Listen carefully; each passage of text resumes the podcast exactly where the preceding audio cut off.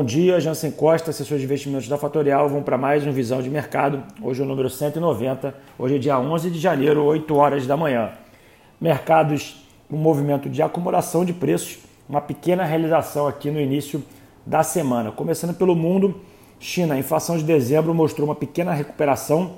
A recuperação essa baseada em dados de alimentos. A gente precisa ficar de olho, mas a China é um pouco do termômetro para o mundo para a questão de preços de commodities. Falando um pouco de Coreia do Sul, que é uma proxy do crescimento global, a exportação dos 10 primeiros dias aqui de janeiro se manteve em linha com as expectativas, porém já mostra um pequeno sinal de desaceleração, nada uh, que se chame a atenção, mas é importante a gente acompanhar esses dados vindos da Coreia do Sul. Falando aqui sobre Estados Unidos, uma confusão nos Estados Unidos em função de Trump. Trump teve as suas contas bloqueadas no Twitter, Facebook, gerando até a queda das ações de Twitter aqui na abertura dos mercados de mais de 7%. E rola uma conversa entre os democratas e os republicanos no Congresso americano pedindo o impeachment de Trump, dando que ele foi o causador aí do ataque ao Capitólio e ele incentivou esse processo. A única maneira desse processo de impeachment ir à frente é que Mike Pence, o seu vice, dê entrada na emenda 25 para que ele possa ser impeachado. Falando aqui sobre a semana, o que tem de importante nos Estados Unidos, começa a temporada de balanços. Essa semana, na sexta-feira, a gente começa a ter balanços a serem divulgados dos bancos americanos. Precisamos ficar de olho nesses dados. Falando aqui um pouco sobre a posição técnica dos mercados, é cada vez mais uh, claro que os valuations do, das ações ao redor do mundo estão bastante esticados.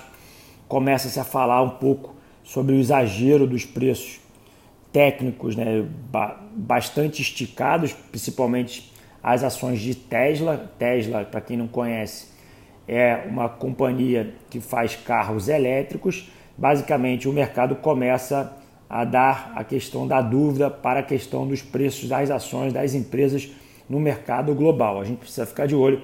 Obviamente, isso pode gerar uma correção de preços. Isso, obviamente, ninguém quer ficar comprado nesses níveis, tá? Porém, falando um pouco aqui de Brasil, a gente tem tido uma apreciação do índice Bovespa batendo quase aí a casa dos 125 mil pontos, Petro e Vale puxando o índice de maneira bastante expressiva, porém isso é fluxo internacional, isso é acompanhar o valuation dos preços internacionais. Aqui no Brasil a gente tem problemas, a gente já comentou sobre isso.